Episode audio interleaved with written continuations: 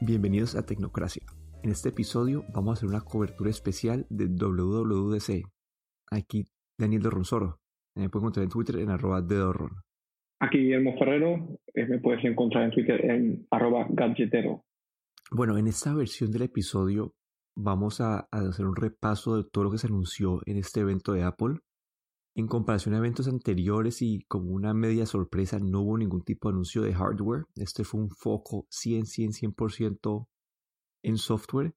Y sí, esa fue como la primera gran sorpresa. Mucha gente esperaba que se anunciaran iPads nuevos, un iPhone nuevo, el reloj nuevo, pero no se vio nada de esto. Solamente se, hubo, eh, se vieron actualizaciones al software.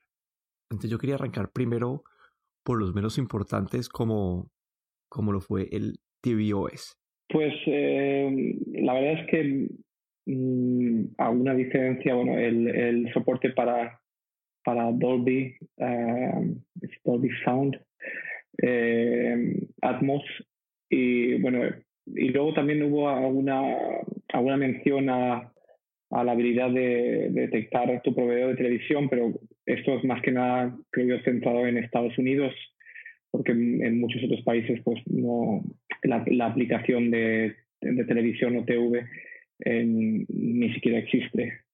No sé, tal vez desde tu punto de vista en Estados Unidos, pues eh, es diferente.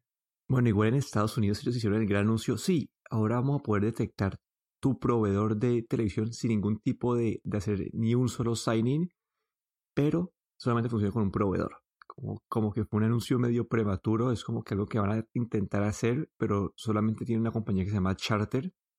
Si no tienes tu servicio de internet y televisión con Charter, como que no es una funcionalidad que todavía no tiene mucho uso. Aquí creo que la verdad lo único que hubo así medio de actualización importante es que tienen fondos nuevos. Va a haber un fondo que va a mostrar el planeta Tierra desde afuera. Y como los fondos de en verdad, los, los fondos del Apple TV 4K que son en movimiento son muy chéveres. Sí, la verdad es que se, ve, se veía bastante, bastante bonito en la, en la presentación que hicieron. Y, pero por lo demás, pues no, no hemos visto muchas grandes diferencias realmente. Bueno, sí, creo que en verdad eh, tvOS no tuvo ninguna actualización para la parte de desarrolladores. Esto fue simplemente una actualización interna de Apple para soporte de sus, en sus aplicaciones, pero en WatchOS sí, sí hubo algunas ayudas nuevas o herramientas nuevas para desarrolladores que van a ayudar a mejorar la plataforma de WatchOS. Así anunciando pues a grosso modo una de las cosas que anunciaron y que mostraron mucho enfoque en la presentación con una señora haciendo su presentación mientras hacía ejercicio, algo que me parecía como que no sabía si me estaba estresando porque ella estaba quedando sin, respiración o estar impresionado porque puede hacer toda esa presentación y al mismo tiempo estar ejercitándose. Pero este, esta presentación quería mostrar que ahora WatchOS tiene más modos de compartir o de competir con otra gente. Es decir, ah, vamos a ponernos una, una meta de que yo le, yo le decir a Guillermo, listo, el que haga más pasos en los próximos dos días. Y eso es una, una funcionalidad nueva que tiene el reloj. Y además de eso, también eh, se están poniendo más a la par de los dispositivos como tipo Fitbit que detectan automáticamente cuando un usuario está haciendo ejercicio. Porque inicialmente el Apple Watch, si querés eh, que te haga un tracking de tu ejercicio, te toca iniciar el ejercicio manualmente. Ahora lo que dice, ah, esa persona la detectamos que está corriendo y empezó a correr hace 10 minutos, entonces vamos a marcar esa sesión como una sesión de, de, pues, de corrida. La verdad es que para mí eso fue una de las, de las cosas más interesantes, porque por ejemplo yo utilizo el Apple Watch y, y voy al trabajo con bicicleta y con tren y, y por no tener que empezar o lanzar la aplicación de, de entrenos para poner que estoy yendo con bicicleta, a veces ni siquiera ni siquiera registro eso como como un, como un entreno, pero con la, con la nueva actualización pues seguramente me detectará que estoy haciendo ejercicio y me dará al final la opción de guardar el entreno. Así es que la verdad es que muy interesante, me, me parece muy interesante. Sí, como eso puede, pues, lo va a poner más a la par como un dispositivo de fitness y va a poder competir pues, en este ámbito un poco más directamente con Fitbit y con Garmin. yo creo que, que realmente es uno de los puntos de, o más, más, fuertes del Apple Watch es, es la parte de, de, fitness.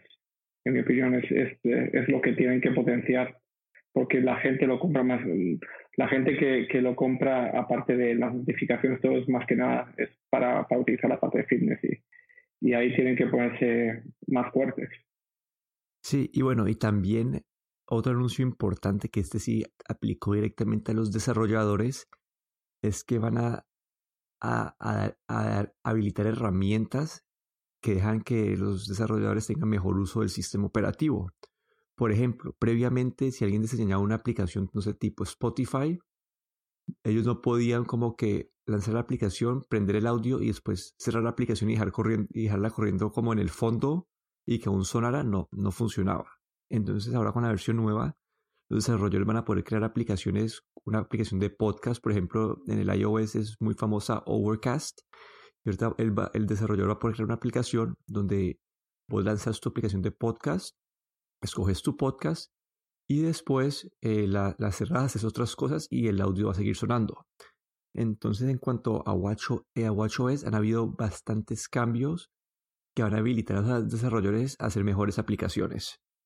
Sí, la verdad es que eh, esto abre las puertas y, creo que, que, a partir del otoño, cuando salga WatchOS 5, vamos a ver muchas, eh, muchas de esas aplicaciones que estaban intentando hacer que funcionasen que no, no, podían, no podían ofrecer todas las capacidades que ellos querían, pues ahora, ahora vamos a poder verlas. Bueno, yo creo que eso también nos prepara para que en septiembre, octubre, hagamos una versión nueva del Apple Watch y tal vez esta versión nueva va a ser como un modelo completamente rediseñado que va a aprovechar todas estas funcionalidades que trae el WatchOS nuevo. Además de lo que hemos mencionado, otra de las grandes mejoras fue a Siri. La pantalla de Siri, que es una de las pantallas más populares porque es dinámica, se va adaptando a tu día a día, no es una pantalla estática que se limita a mostrarte la hora y tres, y tres eh, aplicaciones. Esa va cambiando a lo largo del día y te va mostrando tus eventos, cómo tienes que llegar a tus eventos, cuándo, con qué tiempo de anticipación. Entonces esa es una pantalla inteligente, se adapta a tus necesidades y le han hecho mejoras a Siri una de las mejoras también es que para hablar a Siri puedes levantar el reloj como, a tu, como si le fueras a hablar y ahí no te toca decir hola Siri ni nada, sino que de una hablas y haces el comando y Siri te responde. Sí, la verdad es que mucho más cómodo y, hacer también que aplicaciones de terceros puedan puedan eh, interactuar con, con esta con este esta face de Apple Face o, o, pantalla de, de Siri es la verdad es que va, va a traer también eh, actualizaciones en las aplicaciones existentes muy interesantes. Pero bueno, ahora saltemos a las áreas donde yo creo que hubo un poco más de emoción y más actualizaciones, que son el macOS y el iOS. Yo quiero arrancar por el macOS alias Mojave. En esta versión, lo primero que anunciaron es que ahora hay modo oscuro. Hay muchas aplicaciones hoy en día que, te tienen modo oscuro y el sistema operativo no lo tiene, es decir, que todavía tienes como que un, un contraste de aplicaciones claritas y oscuras en tu pantalla. Lo que va a hacer este modo es dejarte ver todo oscuro y con un contraste distinto y en teoría son menos como que nits o menos brillo para pues para tus ojos. Sí, la verdad es que si, si trabajas como programador o, estás todo el día delante de, la computadora, la verdad es que, sí que hay una diferencia, ¿no? El tener un, un modo oscuro para, para, las aplicaciones, al menos para las aplicaciones de, del Mac OS y supongo que pues vamos a ir viendo otras aplicaciones que van a actualizarse también a este modo oscuro. Algunas de ellas ya, ya, ya tienen su modo oscuro, pero vamos a ver. Creo que todas las aplicaciones principales van a, van a soportar este modo oscuro. Sí, por ejemplo, yo como que mi computador, todas las aplicaciones que tienen modo oscuro, yo se lo pongo. Me parece que se pues, es menos como luz encima tuyo. Por ejemplo, el Tweetbot que utilizo yo para Twitter, eh, tiene, tiene modo día y modo noche. Yo siempre lo tengo en modo noche las 24 horas del día. Sí, la verdad es que, que es, a veces la pantalla blanca es demasiado, demasiado brillante realmente. Pero bueno, eh, esa fue como que una cosas más de cosmética, una cosa más cosmética. Otra funcionalidad que anunciaron, no sé si para bien o para mal, son lo que llaman los stacks, que es una forma de organizar lo que tienes en tu escritorio fácilmente. Es decir, mucha gente tiene los escritorios desorganizados con mil cosas ahí que van poniendo todos los días.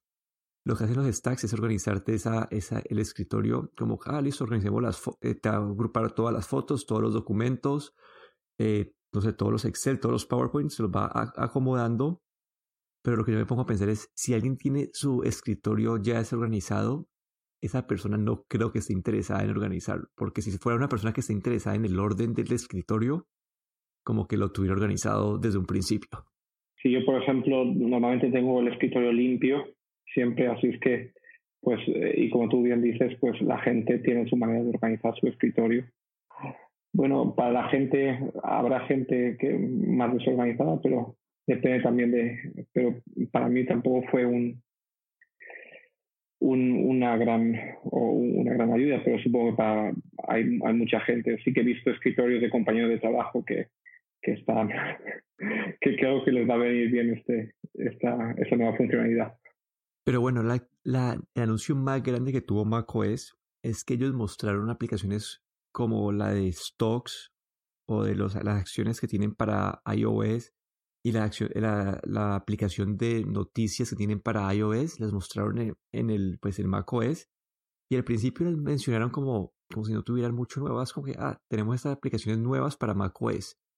Pero lo que hay detrás de esas aplicaciones es lo especial. Apple tiene un proyecto que se llama Marzipan, donde están tratando de unificar la forma de hacer el código, codificar las aplicaciones de macOS y iOS sin que los cambios sean muy distintos. Es decir, que un desarrollador ahora, al diseñar una aplicación de iOS, con pocos cambios puede transferir esta aplicación a macOS. Y eso fue lo que ellos hicieron internamente con las aplicaciones de Apple, con las aplicaciones de noticias, de las acciones. Y es algo que va a potencializar la tienda del Mac Store porque ahora pues un usuario ya va a tener, los desarrolladores van a tener más, más va a ser más fácil transferir sus aplicaciones de iOS a macOS y los usuarios van a tener más opciones de aplicaciones. Entonces para mí este es el lado más grande, anuncio más grande que tuvieron en, en WWDC en cuanto a macOS y también muestra que poco a poco esa línea que separa al sistema operativo iOS y macOS se, va a ir, se van a ir uniendo más y más. La verdad es que creo que este fue el anuncio más, más, interesante. Eh, había, había leído en Twitter algunos desarrolladores que, que realmente decían que, que, el portar una aplicación de iOS a macOS era bastante complicada, complicado, un proceso complicado, así es que esto, esto es, es justo lo que estaban esperando y creo que también eh, eh, Apple sabe que, que el App Store de, de macOS es un poco, digamos, floja y esto es lo que, lo que les hacía falta para que todos esos esas miles, millones de aplicaciones que hay en, en iOS puedan ser migradas fácilmente a macOS y así pues eh, hacer que la, la, plataforma macOS pues tenga muchísimas más aplicaciones sin que los, los desarrolladores tengan que, que, que empeñar muchas horas para, para, hacer estos cambios. Bueno, y, eh, y no solamente están reforzando la, el, el, Mac Store, el App Store del, del Mac OS con aplicaciones nuevas, sino que la rediseñaron completamente. Esta, esta la, la, tienda de Mac ahorita es un poco más parecida a la de iOS y es más atractiva y más, más fácil de utilizar para, la, para el usuario. Sí, la verdad es que muy bonito el, rediseño y, y, le hacía falta, yo creo que le hacía mucha falta al, al, al, Mac App Store que estaba un poco dejada de lado durante, durante varios años, desde casi que la, desde el, su lanzamiento. Pero bueno, ahora saltemos yo creo que al, al, a la gran porción del, de la, del anuncio que es el iOS, iOS 12. Ellos empezaron la presentación hablando de performance diciendo cómo van a mejorar el rendimiento de los celulares a partir desde la versión, el, creo que es el iPhone SE hasta el iPhone 10, dado el criticismo que se le dio a Apple cuando hacen sus, sus desmejoras o ralentizan los iPhones si la batería está mala. Entonces esto es como que directamente atacando ese problema que van a hacer que un celular desde de los que se sacaron desde hace como 4 o 5 años funcione creo que hasta 50 veces más rápido que lo que funcionaba con el iOS 11. Entonces van a volverle ese rendimiento a los celulares viejos para que no sientan que la gente que Apple lo está dejando tirados o lo está obligando a actualizar los celulares más pronto de lo que se debe. Sí, la, verdad es que las, eh, las demos que hicieron, pues se ve que, que realmente incrementan la performance, han hecho creo que mucha optimización de código que, que creo que venía haciendo falta y, y habían dicho, mucha gente había, había rumoreado que, que realmente este año pues el, el gran trabajo que iban a hacer iba a ser eh, optimizar el, sistema operativo y la verdad es que pues va a ser un, una muy buena noticia o es una muy buena noticia para la gente que, que utiliza eh, teléfonos eh, de, que ya tienen unos cuantos años. La verdad es que muy buena, muy buena noticia. Pero bueno, después sacaron un anuncio de el ARKit 2.0. Es el kit para desarrolladores de, que Apple tiene para ayudarlos a diseñar en realidad aumentada. Y este fue una gran parte del foco de la presentación, en donde muestran muchas aplicaciones nuevas, desde utilizar el, la realidad aumentada de modo como cooperativo, en el sentido de que dos personas con su propio dispositivo pueden estar viendo la misma realidad aumentada desde al mismo tiempo, desde diferentes ángulos. Entonces ellos mostraron un demo, bueno, hicieron dos demos, uno como jugando como un ping pong en, alrededor de una mesa, de una mesa física, pero con objetos virtuales. Y los dos jugadores estaban dándole vueltas a la mesa. Y, en ese momento cada uno veía el mismo escenario, pero desde diferentes ángulos y están, están interactuando de una forma digital. La otra aplicación que me pareció un poco larga la demostración, pero muy chévere, es Lego. Lo que hicieron era, vos coges tu Lego de verdad, tu Lego no virtual, lo armas y después puedes utilizar la aplicación de Lego para meterlo en un mundo virtual, puedes expandir ese mundo y puedes compartir con la gente como ese mundo, pueden estar compartiendo pues el mismo mundo y jugar en él, como activar los muñequitos de Lego a que hagan acciones, a hacer movimientos, mover un helicóptero, mover un carro, apagar un incendio y poder ver a través de las paredes de los Legos, como que fue una experiencia como, no sé cómo describirla, estoy como quedándome sin palabras porque es uno como niño con este tipo de cosas es como que va como que al límite de tu imaginación. Sí, la verdad es que el ARKit 2 trae, trae bastantes mejoras. Incluso en, en Twitter esta semana vi una demostración que de uno de los asistentes al, al, al WWDC, en el que había creado una pequeña aplicación que podía, en la que podía controlar esta aplicación de iOS con los ojos, moviendo los ojos y para, para presionar básicamente guiñaba el ojo. Increíble y lo que podemos, lo que vamos a poder ver en los, en los próximos meses. La verdad es que, que hay un potencial muy grande con esta nueva tecnología. Bueno, eso nos puede estar dando luz a lo que puede ser la nueva generación de iPhone, donde va a haber un foco aún mayor en el mundo de realidad aumentada, lo que puede inducir a más cámaras para poder grabar eh, objetos, eh, como hacer grabaciones 3D con las cámaras del celular, para poder así incluirlas aún mejor en un mundo virtual. Bueno, otro anuncio muy grande fue el de los animojis. Acá yo ya, yo ya tengo la versión 12 beta del iOS y ellos lanzaron un par de animojis nuevos. Como que creo que fueron como que... El dinosaurio. Creo que un tigre, el fantasma, un koala. Pero sí, sí, eh, caritas nuevas para los animojis que solamente funcionan con el iPhone 10 en este momento. Pero creo que el lanzamiento grande fue lo que llaman el Mimoji. Y aquí son compañías como eh, Bitmoji están medio asustadas con este anuncio porque lo que te deja por es diseñar tu propio emoji. De, vos escoges desde el color de piel, los ojos, eh, las cejas, la nariz, el pelo, con mucho nivel de detalle y esta cara la puedes utilizar de forma virtual, como que usando el, eh, la, identificación de cara, puedes sacar la lengua, puedes mover los ojos, puedes hablar y todo con una cara de un emoji diseñado por vos. Sí, la verdad es que increíble los detalles que, que el Mimoji puede, puede sacar de, tu propia cara y los movimientos de ojos, de lengua. Es, eh, yo creo que, claro, esto también, el ARKit eh, también, eh, que es lo que creo que utilizan para, para poder controlar todo esto, la verdad es que es increíble. Yo creo que, que esto, esto, esto, bueno, el Mimoji es simplemente un ejemplo, pero, pero el ARKit y todo lo que conlleva reconocimiento de cara, de gestos, es, parte de, lo que va a ser las interfaces del futuro. Sí, y bueno, y esto no solamente se quedan como animojis, sino que también entran en la aplicación de FaceTime. Como Apple ha hecho una revitalización de FaceTime, ahora pueden hablar hasta 32 personas en grupo y las, las sesiones de FaceTime son más como más interactivas, ya que uno puede poner, puedes poner textos, puedes poner gráficos, puedes usar animojis durante la conversación. Entonces le han hecho como que una, una revitalización a este sistema, lo que hace que como que el ecosistema de Apple se vuelva como que su propio, su propia red de, red social, básicamente.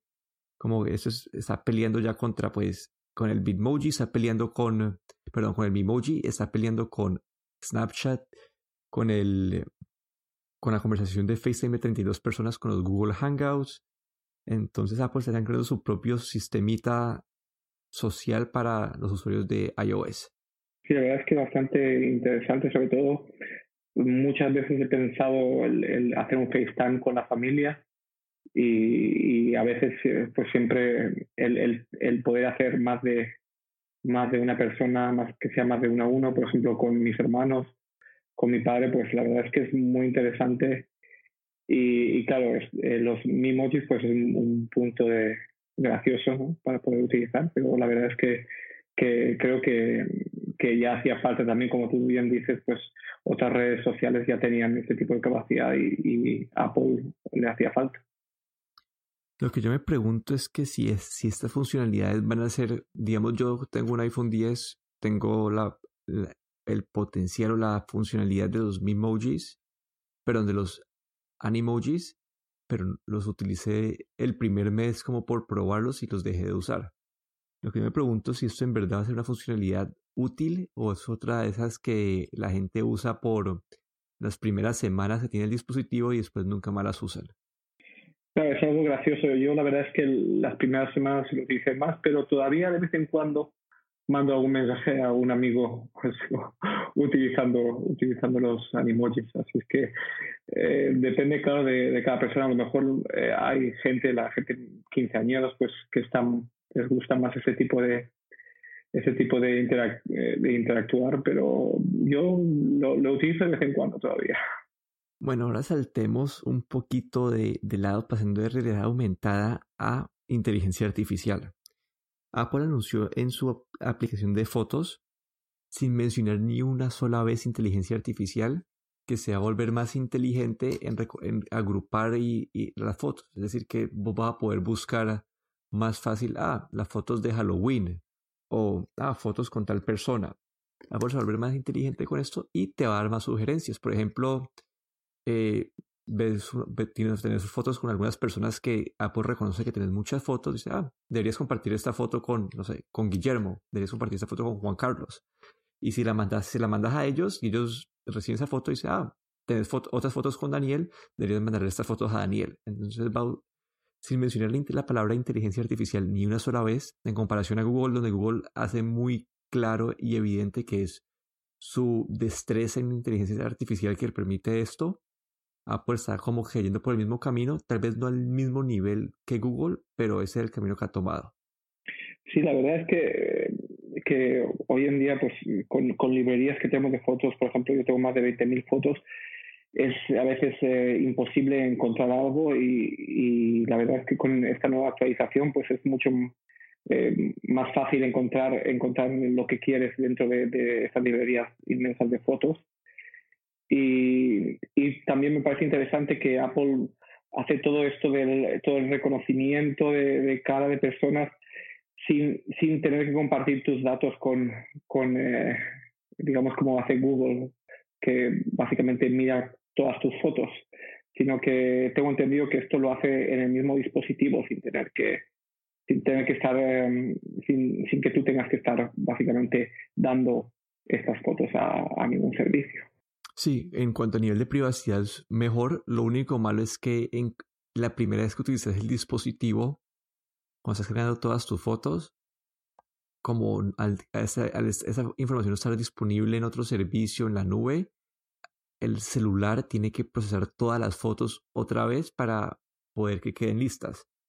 Entonces, cuando uno compra un celular nuevo y le metes todas las fotos, esos primeros días el celular se va a poner muy caliente mientras que procesa estas fotos. Pero además de eso, hoy en día que estamos en una situación de privacidad tan delicada, esto es una buena movida de Apple. Sí, la verdad es que otro de los puntos fuertes que anunciaban fue la parte de privacidad y creo que, que realmente después de todo lo que ha pasado con Facebook especialmente, pues eh, la gente está muy preocupada y, creo que Apple tiene, tiene, una, tiene una, buena, una buena estrategia. Sí, porque lo que, lo que mostraron ahí es que en Safari por defecto van a bloquear el código que hace el, el seguimiento de los usuarios afuera de las plataformas. Por ejemplo, cuando uno entra a una página que tiene un botón de like de Facebook, eso eh, tiene un código que te ayuda. Y si vos tenés Facebook, tiene un código que dice, ah, Daniel, que es un usuario de Facebook, que estoy visitando esta página que tiene un botón de Facebook. Entonces a Daniel le debe usar esta página, le va a mostrar una propaganda a Daniel de algo parecido a esta página. Esa es como una, una funcionalidad de Facebook. Lo que va a hacer Apple es por defecto va a bloquear ese seguimiento afuera de las páginas, es decir, que Facebook no va a saber que yo visité una página con un botón de Facebook. Lo que eso significa son varias cosas. Uno es más privacidad para el usuario, pero Apple es una posición estratégica aquí para hacer esto. ¿Por qué? Porque si Google hace esto, al, uno de los negocios de Google ser las propagandas, esto puede volver un problema más o menos de legal porque ellos no pueden bloquear a, la competencia de hacer el seguimiento y que ellos lo puedan seguir haciendo. Entonces, es una pues algo bueno para Google, pero yo creo que Facebook no está preocupado porque la proporción de gente que utiliza Safari en, de, de, pues, de, todos los navegadores, pues Safari eh, en, eh, en macOS son muy poquitos, es decir que sí, esto va a ayudar a algunos usuarios, pero creo que la gran mayoría de usuarios no van a, estar, no van a, estar, no van a tener esta protección.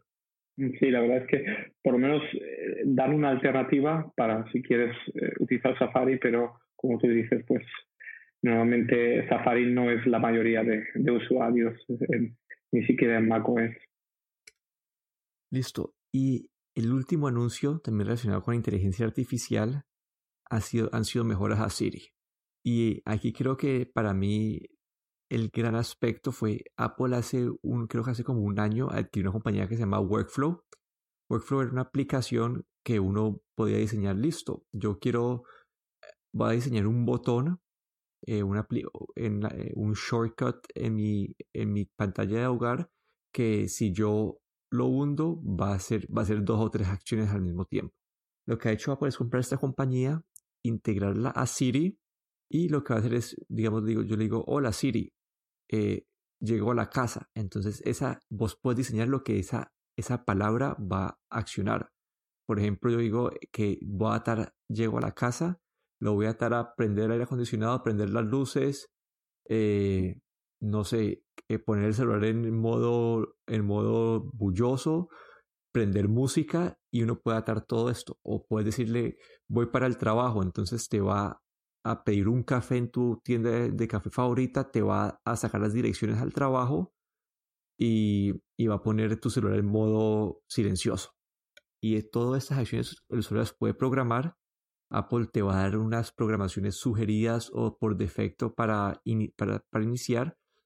Pero lo que está haciendo es darle a Siri una funcionalidad que tenía Bixby, que era accionar muchas aplicaciones al mismo tiempo. Pero creo que esto puede volver a poner a Siri un poquito más a, no digo el nivel de, de, Google, de Google y Alexa, pero los va a acercar un poquito más, a volverla más útil. Sí, la verdad es que ya habían, habían tenido muchas críticas en, con, con Siri, las capacidades de Siri que se va quedando detrás de, la competencia, pero creo que esto pues es, es un intento, y creo que es un principio. La verdad es que el poder, el poder crear tus, estos shortcuts o estos atajos, eh, yo creo que va a ser muy útil. Vamos a ver, pues, eh, pues esos tipos de atajos, pues, bastante interesantes. Los mismos desarrolladores de, de aplicaciones van a, van a van a dar sus propios atajos para hacer diferentes funciones. Y, bueno, creo que es, que es, eh, es una, una manera de, o un, un, buen principio para, para aumentar la, la, capacidad de Siri que está quedando un poco corto. Sí, esto es irlo probando con, pues, con cada eh, con cada versión beta del, del iOS 12. En este momento, en la primera versión, como que tiene funcionalidad muy limitada la verdad, pues en la función beta del iOS 2 en este momento lo que más se puede probar son, eh, son las Animojis y los Mimojis. Pero además de eso, todavía no hay muchas de las funcionalidades mencionadas, no están ahí. Bueno, mentiras, quiero hacer un, resalto a la aplicación de medidas que Apple básicamente le a todas las compañías que, que de, cintas de medir las volvió obsoletas Ahora con la aplicación uno saca el celular, apuntas dos a dos puntos y te dice la distancia entre esos dos puntos y pues se pueden volver pues en medidas tridimensionales si necesitas. Sí, la verdad es que siempre que Apple hace una actualización de, de su software siempre hay alguna alguna compañía, alguna otra aplicación que, que acaba pues no sé, no, es, no sé si decir copiada, pero, pero bueno, al añadir esa funcionalidad al, sistema operativo, pues hace que otras, otras aplicaciones pues queden, queden obsoletas sin negocio. Es, es una pena, pero bueno, yo supongo que Apple pues eh, mira que o lo que piensan que, es, que debería ir incluido en el teléfono. Y parece que, claro, la realidad, esta realidad aumentada pues es, es el, digamos, es, es el, plato fuerte y lo que vamos a ir viendo cada vez más y más. Y esta aplicación de medidas, pues, pues ellos la vieron como, como una necesidad para, para el sistema operativo.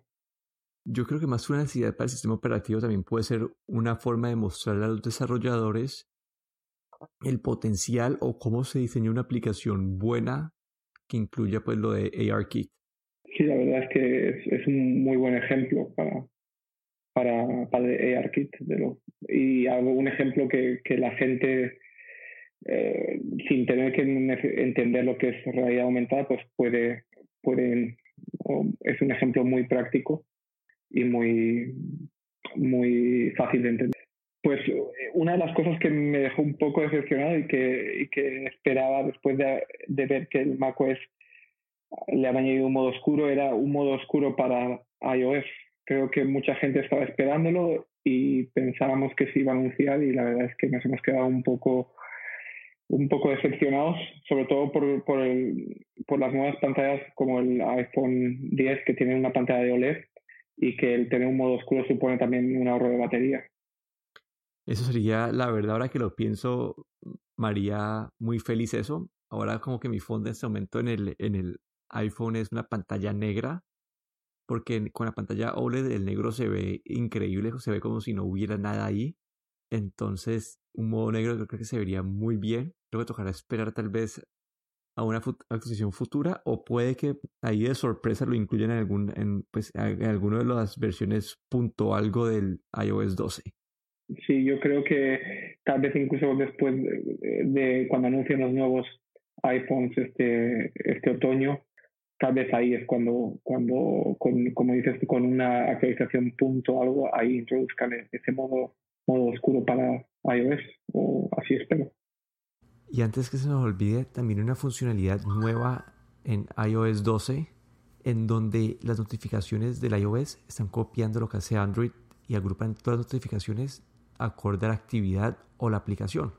Es decir, cuando te llegan mil, eh, mil notificaciones de WhatsApp o de Instagram, van a estar todas en un solo lugar en vez de cubriendo todas las otras notificaciones que pueden llegar a ser importantes. Bueno, yo creo que ese es nuestro resumen del evento WWDC de Apple. Acá no hubo nada de hardware, muchas cuestiones de software, especialmente con enfoque en iOS y macOS. Vamos a ver qué implica esto con los lanzamientos de hardware que se, que se avecinan ahora en septiembre Y sí, eso es todo por hoy. Aquí me despido. Daniel Ronsoro. Me pueden encontrar en Twitter en arroba de. Y aquí Guillermo Ferrero me puedes encontrar en Twitter en arroba gadgetero.